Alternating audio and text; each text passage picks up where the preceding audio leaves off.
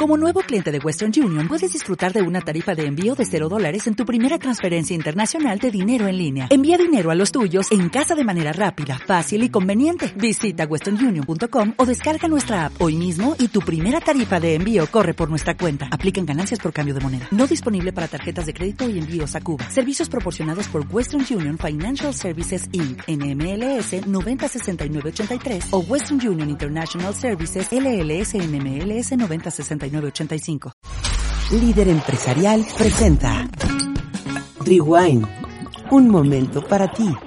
Hablamos mientras degustamos junto a expertos y apasionados del mundo del vino. Esta es tu charla. Relájate y disfruta con nosotros. Rewind. Bienvenidos. Cuando aprieta el frío, cuando la nieve y el lodo se funden en un interminable charco oscuro como la noche, cuando cae el sol y el hielo crece como agujas bajo la piel, pocas cosas resultan más reconfortantes para el cuerpo que un trago caliente. Puede ser un rico chocolate, una buena sopa de cebolla o, por qué no, un rico y especiado vino caliente. Hoy vamos a hablar de dos bebidas que usan mucho en el mundo en estos tiempos de Navidad. Así es, Mari. Ya se siente el espíritu navideño. Ya, ya, ya llegó eh, el tiempo decembrino. Ya. Ya está entrando el frío, ya se empieza a sentir. Y sí, vamos a hablar de esta, bueno, principalmente de esta bebida, una clásica de invierno. Está especialmente vinculada a las vacaciones del fin de año es una bebida muy fragante, con un sabor intenso y persistente, y es ideal para combatir las heladas en los días de invierno. Claro, y, también, de hecho, hay la creencia que lo empezaban a tomar en cuanto empezaba el Adviento, el Adviento cristiano. Sí, sí, sí, Sobre todo en estas partes de los países del norte de Europa o las partes norte de algunos países de Europa. Y obviamente se ha ido pasando ya gracias a la globalización a países como en México. En México ya mucha gente hace vino caliente también, ¿no? Pero es toda una tradición de siglos. Aquí en México le llaman ponche. Ponche. Y en vez de vino es piquete. Y es el Ponche con piquete, exactamente, exactamente. Pero, sí, esta bebida es eh, tradicional de muchas culturas del norte de Europa y cada este país tiene un nombre diferente para, para el vino caliente. Y a veces hasta una forma de prepararlo diferente en un lugar u otro, dependiendo con qué cuentan o qué se produce en el país. Pero sí, en Francia, por ejemplo, se le llama banchot Banchut. Banchut. Vin brûlé en Italia. Ajá. En Hungría, por ejemplo, se le llama Forralt Bor, que significa vino quemado. En Inglaterra, pues es mulled wine. Mulled wine. Y en Polonia se le llama Grasniek, por ejemplo. Y Escandinavia también son muy fanáticos de este vino que se le llama Glog. Glog. Glog. Alemania es eh, Glühwein. Que es vino encendido, por ejemplo, ¿no? Glühwein. Glühwein. Bueno, todos estos países que la verdad es que sufren unos fríos demasiado intensos y unas nevadas muy, muy constantes. El, tomar este ponche, que nosotros le llamamos, pero es un vino caliente, ay, debe ser una delicia. Sí, porque para muchos pudieran eh, pudiera parecer extraño el calentar el vino cuando normalmente estamos acostumbrados a tomarlo a una temperatura baja. Exacto. Y aparte la diferencia es que aquí nosotros el ponche se prepara y le agregas algún licor. Exactamente. Este vino caliente es desde un principio se calienta el vino. Sí, su base es vino tal cual. Sí. A ver, Mari, platíganos un poquito eh, cuál es el origen realmente de esta bebida. Mira, se dice, como bien lo leí ahí en la introducción, era una forma de calentar el cuerpo, ¿no? Este, tú sabes, te pasa que cuando empezamos a tomar vino, empiezas a sentir cierto calorcito, No, ¿no? claro, por Obviamente, por el alcohol que trae el vino. Entonces, en el siglo I, en el siglo II, aquellos, bueno, famosos legionarios romanos, o que eran los soldados, pues sus casas o donde estaban peleando o donde estaba la batalla, pues muchas veces igual era el campo, ¿no? Sí. No estaban en su casa, estaban en el campo, campo abierto, y traían vino siempre, porque como recuerdas, pues antes el agua no tenía, Si no era saludable. no era saludable y el vino era lo que tenía conservadores y era lo que traían a la mano. Entonces, hacían ellos una mezcla que se llamaba conditum paradoxum y esta era una receta de vino caliente que ellos también lo tomaban como si fuera propiedad, con propiedades medicinales, tanto para cuestiones de gripas como cuestiones estomacales.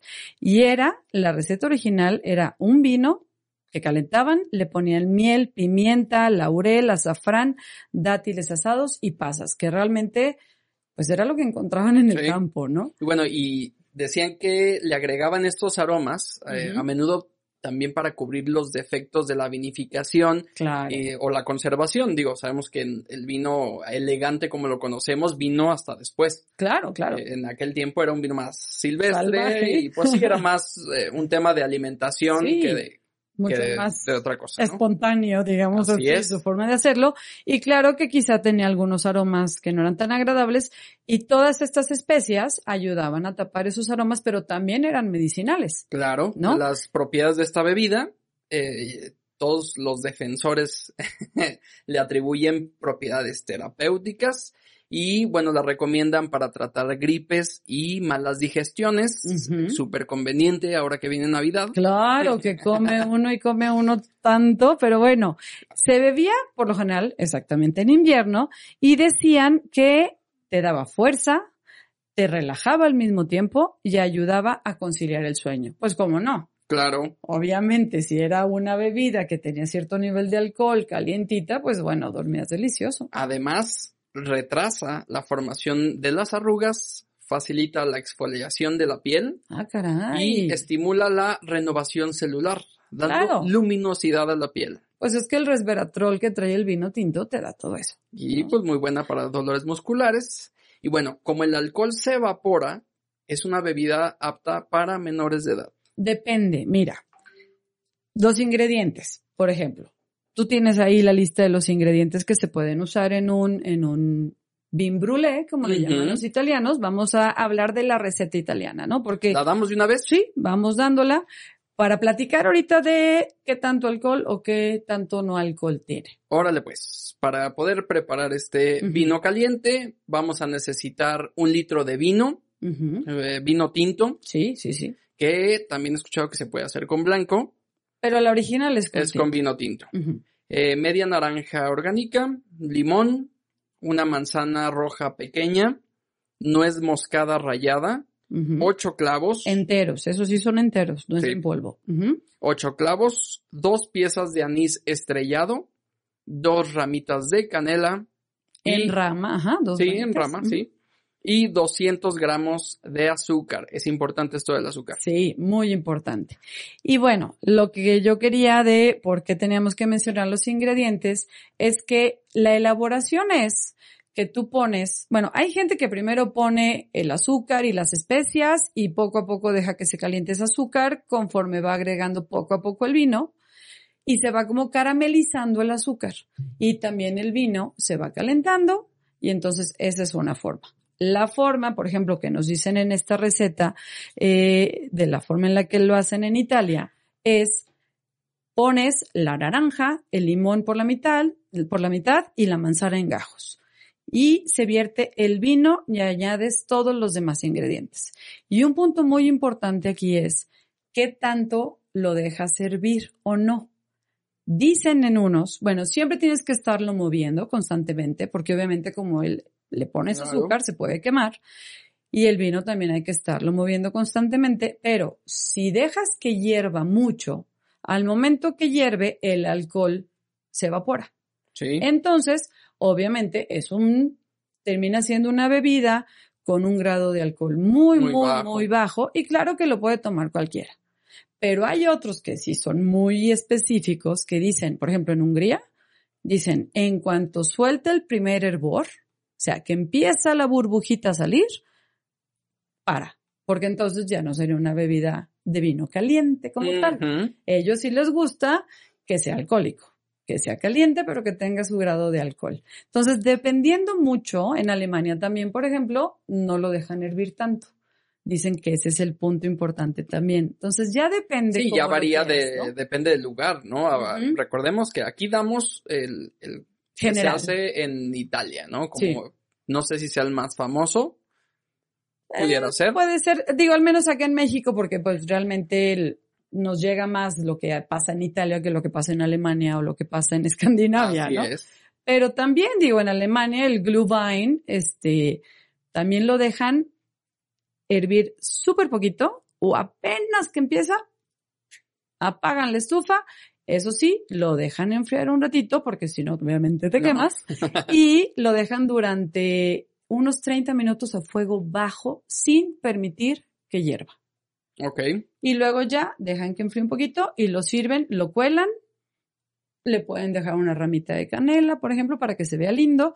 Pero sí es un vino que ya, conforme tú lo prepares, tú sabes qué tanto alcohol quieres que tenga o no. Fíjate, leía que en el Véneto, Ujú. eh, al vin brûlé, se prepara con vino blanco y ahí, bueno, pudieran elegir un Chardonnay o un Pinot Blanc y siempre envejecido en acero. Fíjate, sí. De hecho, la misma olla que usas para prepararlo debe de ser de acero inoxidable o quizá aquellas que usaban nuestras abuelas, abuelas de peltre. De peltre. También porque si usas una olla de esas muy sencillas como de aluminio y así, el contacto del vino con el aluminio te, te da Le puede dar sabor. y- sabores y hay aromas y componentes que no van con este vino, ¿no? Entonces, sí hay que tener cuidado en qué tipo de, de, de olla lo hacemos, pero sí, realmente es una forma de tener una rica bebida para tu cena navideña, para tus posadas. Ya tienes otra opción que no es simplemente el ponche, el ponche mexicano y está rico. Otra de las cosas es, por ejemplo, para cocinar utilizamos vinos muy baratos, no Ah, muy sí. simples y Sí, económicos. o el, por ejemplo, el que viene en el de Tetra Pak, ¿no? caja o cosas así. Bueno, para este tengo entendido que no tiene que ser tan pobre, No, no, no, no, no, no. porque De aunque, aunque se calienta, pues el vino sigue conservando sus características. Entonces, ok, pues mantener un, un punto medio, Sí. Que no sea un vino muy complejo, muy, muy de barrica, muy... De hecho, te Pero tampoco que piden, sea tan pobre. Ajá, te piden que no tenga barrica por lo general para que los sabores estos terciarios, ¿no? Que le llamamos en el mundo del vino, estos sabores que aporta la barrica no te dominen. Entonces, debe de ser un vino más ligero en cuestión este tipo de aromas y sabores. eh, un vino más ligero, un vino más joven, un vino muy afrutado. Entonces, no dulce, obviamente, no, no debe ser un vino dulce, un vino seco, Porque ya le estamos agregando porque ya el le dulzor. estamos agregando el dulzor. Obviamente, por favor, no usen un vino dulce. Es un vino seco, joven, ligero y muy afrutado. Por ejemplo, la uva Merlot, la uva Sangiovese, te funcionan muy bien para este tipo Uy, de vinos. Un Chianti sin barrica, por ejemplo, te sirve muchísimo para este tipo de vino, ¿no? El mismo Beaujolais Nouveau que platicábamos Uy, el otro Beaujolais. día, te puede servir muy bien para este tipo de, de vino caliente. Hay muchos, hay muchos, pero sí la idea es que no sea un vino complejo en cuestión barrica, que no tenga barrica de preferencia, para que no te salten esos sabores a la hora de calentar el vino. Así es. A ver, tenemos Sí. también otra bebida. Otra bebida. Similar. También, sí. Hay una bebida que no sé si la han visto ustedes, aunque bueno, algo que nos faltó del vino caliente es algo que leí que se me hizo muy romántico. En. Hungría, en Hungría, por ejemplo, lo que te comentaba, que ellos en cuanto empieza a hervir, bajan flama y lo dejan a que se siga coci- cocinando, pues, digamos Sí. así, durante una media hora, igual que en Alemania, pero ya una vez que está listo, lo sirven en alguna taza para té o estas tazas de, de vidrio grueso que aguantan el calor o, en vi- o estos vasos, ¿no? Se sientan en sus ventanas y empiezan a ver el río Danubio que tienen enfrente obviamente pensando que tienes el río Danubio enfrente, a esperar a que lleguen las primeras heladas. Entonces dije, ay, qué bonito. Qué manera, qué manera de terminar, Mari. Ya sé, o sea, imagínate estar en, en una cabaña, en un lugar así como el norte de Italia Así o se de antoja. Suiza. Sí se antoja el frío. Uy, digo, bueno, qué cosa. Aquí, o sea, simplemente vamos a la Sierra Fría y te preparas un rico, sí. un rico vino caliente en alguna silla a gusto, con los pies levantados, una rica cobija. Oye, qué delicia. La verdad Sí. es que es una muy buena receta. No tenemos que irnos al norte de Europa, podemos irnos aquí a la Sierra Fría, podemos irnos a Valle de Bravo, bueno, muchos lugares que Buen pretexto para probar esta, esta receta. esta receta. Y hay otra que hemos visto, bueno, yo la he visto mucho en películas, sobre todo americanas, porque se ha hecho muy famoso en Estados Unidos y le llaman eggnog o Ponche, de huevo. de huevo. la palabrita como que no se antoja, ¿no? Así es, que no debe confundirse con el rompope. No, no, no, no. No se debe confundir con el rompope porque es una forma diferente de hacerlo, pero sí en Estados Unidos y en Canadá, en Canadá le llaman eggnog.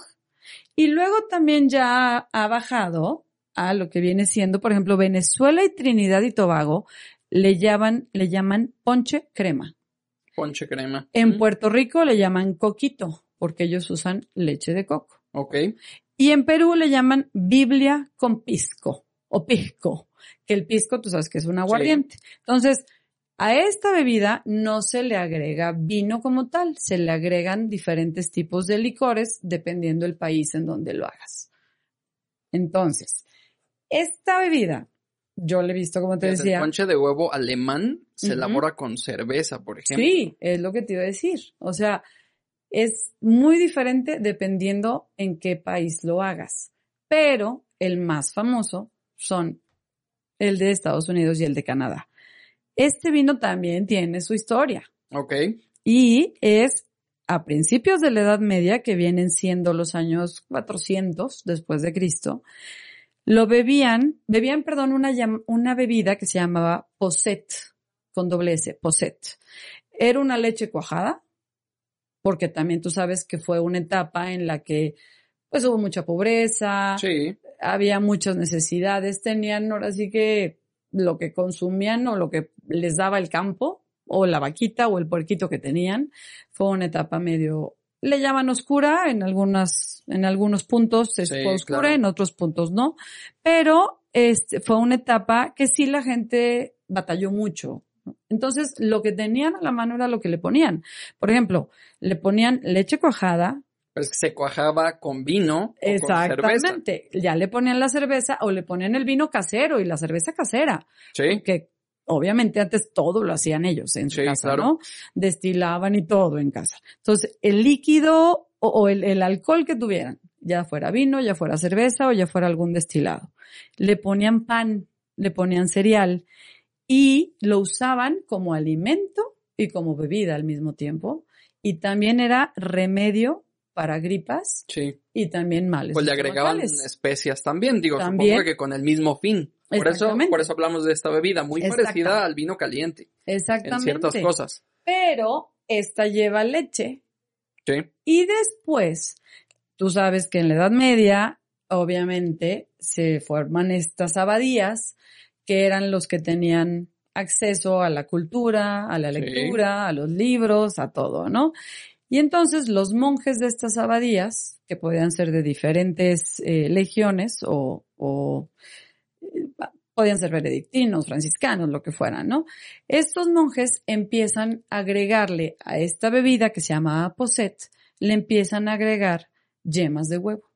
Para Que ellos hacerlo. tenían con qué. Ellos tenían con qué? Exactamente. La gente del campo no tenía acceso a comprar huevo como tal, pero los monjes sí. Entonces ellos empiezan a agregarle huevo, o bueno, la yema de huevo, y frutos secos y el higo, por ejemplo, también, que era muy, muy importante, le daba un muy rico sabor.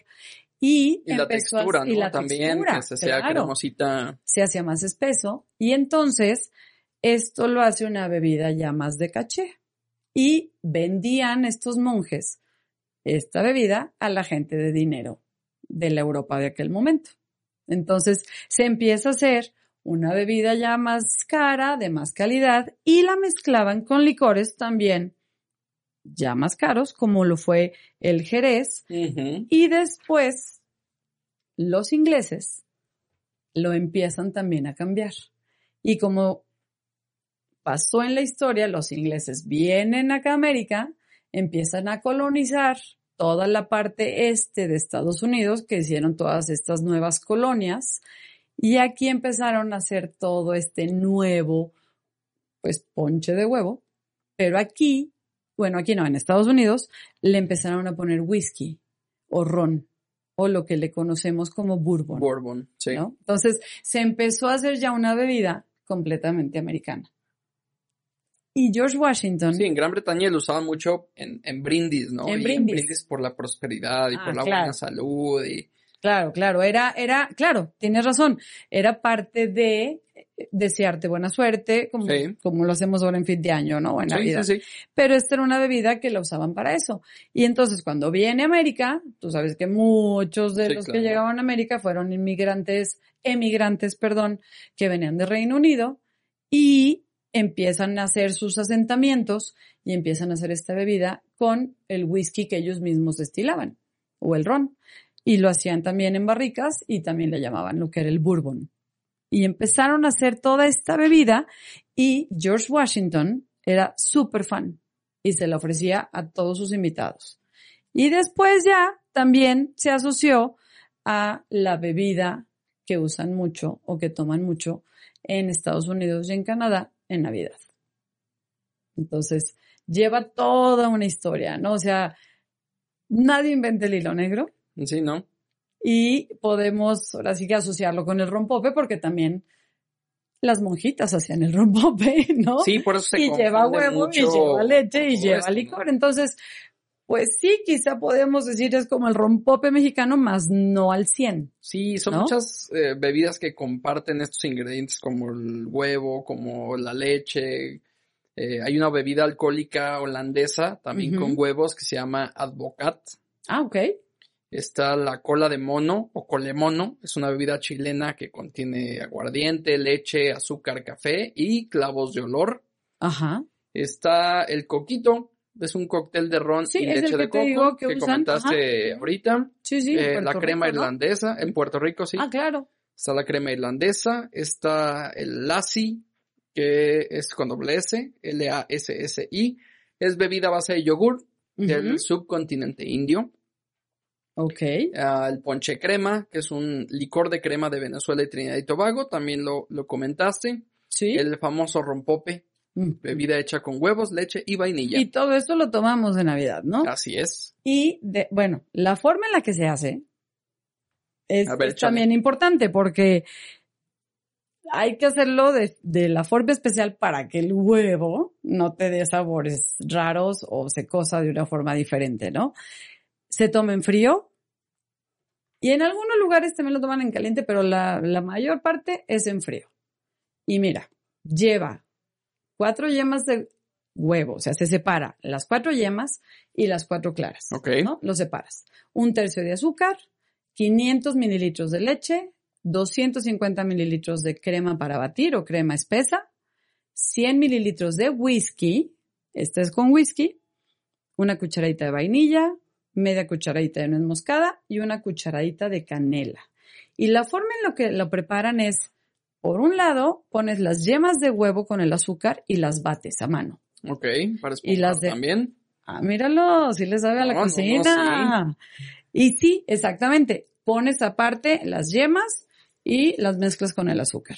Y en una cacerola pones la leche con los demás ingredientes, pero no las claras. Las claras de huevo las dejas también aparte. Pones, aquí está, la leche, le pones lo que viene siendo el azúcar con el huevo después, ya una vez que empezó Sí. a calentar, le pones ya una vez caliente la leche, vacías poco a poco estas yemas de huevo con el azúcar, le pones la cucharadita de canela, la nuez moscada y lo empiezas a mezclar. Ya una vez que está mezcladito, lo sacas del fuego y lo dejas enfriar un poco. Ya que enfríe, le pones el whisky. Ok. Aquí no calientan el whisky. No, aquí, aquí sí. no se evapore el alcohol. Exactamente. Aquí sí queda el whisky a su nivel de alcohol bien. Le pones el whisky y ya una vez que esté así, lo vuelves a batir con la, ahora sí que la mano, ya sea con una cuchara o unos Sí, sí, sí. batidores manuales, y lo puedes poner en un frasco de vidrio en el refrigerador y te puede durar hasta tres semanas. Al- Fíjate que ya no suena tan mal. Ajá. Suena, suena sí, rico. Suena rico, ¿eh? Y también otra forma es las claras de huevo. Hay dos formas.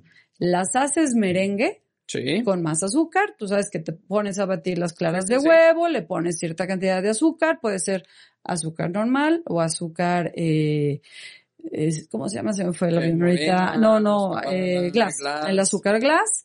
Se hace el merengue y una de dos.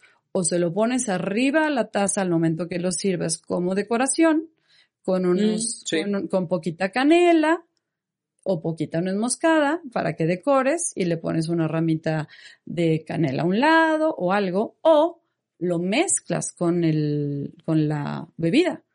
Esta, este merengue que hiciste con las claras, lo mezclas, lo pones bien bien, que se mezcle, lo, lo sirves en la taza y te lo tomas, da bien, con una espolvoreadita de canela y se hace una bebida mucho más espesa, pareciera como un frappé, casi sí, casi. casi, casi. Entonces, Suena más a un postre. suena más un postre. Entonces puedes hacerlo de las dos formas. Usar las claras como merengue, ya sea para decorar o en la misma bebida y lo haces más espeso. Pero se lo toman, te digo, normalmente frío. No, sí, sí me, me convenció. Al sí principio, cuando leía ponche de huevo, Dices, mm, no creo. ¿no? Pero al fin y al cabo así Sí. es, y sabe rico. Y bueno, ya en la página de Rewind les pondremos ahí las recetas para que las Uy, vean. sí, para probar. Sí, sí, sí, de los dos, tanto del vino caliente como del eggnog. Y que nos escriban para ver si les gustó o si les funcionó. Si les salió bien. Si les no. salió bien. Y fíjate, el nombre de esta bebida también tiene orígenes históricos porque el pocillo donde tomaban esta bebida que te platicaba que se llamaba Poset se llamaba Noguín. Entonces, de ahí viene el nombre. O si no, también puede ser otra, otra teoría es que a esas cervezas que se tomaban o que le, le añadían a la bebida esta Poset eran unas cervezas muy fuertes y se llamaban Nog, N-O-G, les decían a las cervezas. Entonces, no sé, cualquiera de los dos orígenes Bueno, puede tiene- ser. Tiene ¿De sentido el viene? eggnog. Exactamente. Para los veganos, obviamente, el huevo no es opción. Entonces ya hay en ciertos, en ciertas tiendas. Pero ¿cómo? O sea, ¿cómo lo sustituyes? No sé, no tengo idea, pero ya te lo venden hecho. Entonces ya nomás lo compras, lo enfrías, te lo sirves y te lo Y tomas. listo. ¿Está bien? Digo, Hay vegano y no todos. vegano, ¿eh? Así como el vino caliente yo no lo he visto ya preparado en tiendas, pero el eggnog sí te lo venden ya como el rompope, ¿no? Entonces, si no quieres prepararlo y simplemente probarlo, también lo puedes comprar. Pues ahí hay dos opciones. Vino caliente o eggnog. Y uno más complejo que el otro. Se me antoja más ya el segundo. Sí. Pero no sé si me anime a prepararlo. Tal vez me vaya por el primero. El vino Ajá. caliente. Sí, sí, sí. Y sí, ahorita que ya empezó el frío, ya se antoja. Sí. Hay que probar, Mari. Sí, claro, hay que probarlos y hay que ver con qué, o sea, con qué lo maridas, con unas galletitas navideñas o este panetone, por ejemplo, italiano, que es buenísimo, o bueno, todos los postres que vienen, ¿no? El pastel de Sí. frutas, por ejemplo, fruit cake famoso, entonces, ay, qué rico, ven, vámonos a la Sierra Fría y nos tomamos nuestro eggnog y nuestro vino caliente. Y le agregamos también el ponche Con de piquete. frutas con piquete. Claro, no puede faltar el tejocote. Muy bien, Mari, muchísimas gracias. Eh, también gracias a todos los que nos están escuchando. Como siempre, es un placer poder terminar el año con ustedes. Y Bueno, Noticias, todavía Mari. no- bueno, nos falta todavía un programa más. nos falta un programa más. Tendremos un invitado, todavía no les decimos quién es. El último programa del año lo vamos a cerrar con un invitado. Vamos a descansar. Vamos a tener un par de semanitas que no después de este programa. Pero, este, pues por lo pronto, hoy acabamos con las bebidas. La próxima semana hablaremos de otro tema, también de Navidad. Así es. Y bueno, pues esperamos les haya gustado y preparen sus bebidas y nos cuenten cómo les quedaron. Excelente. Muchísimas gracias. Nos vemos el siguiente programa. No se olviden, página Rewind Podcast en Instagram y Rewind en Facebook. Facebook. Spotify, Evox, Apple Podcast, Google Podcast, eh, plataformas plataformas para escucharnos. Exacto. Gracias, Edgar, como siempre. Ahora nos metimos más a la cocina. Pero Súper bien, me encanta. Hay que hacer de todo. Gracias. Bye. Bye. Rewind ha llegado al final. El programa que busca despertar en ti la curiosidad de probar un vino diferente cada emisión. Busca más episodios en las plataformas digitales de líderempresarial.com.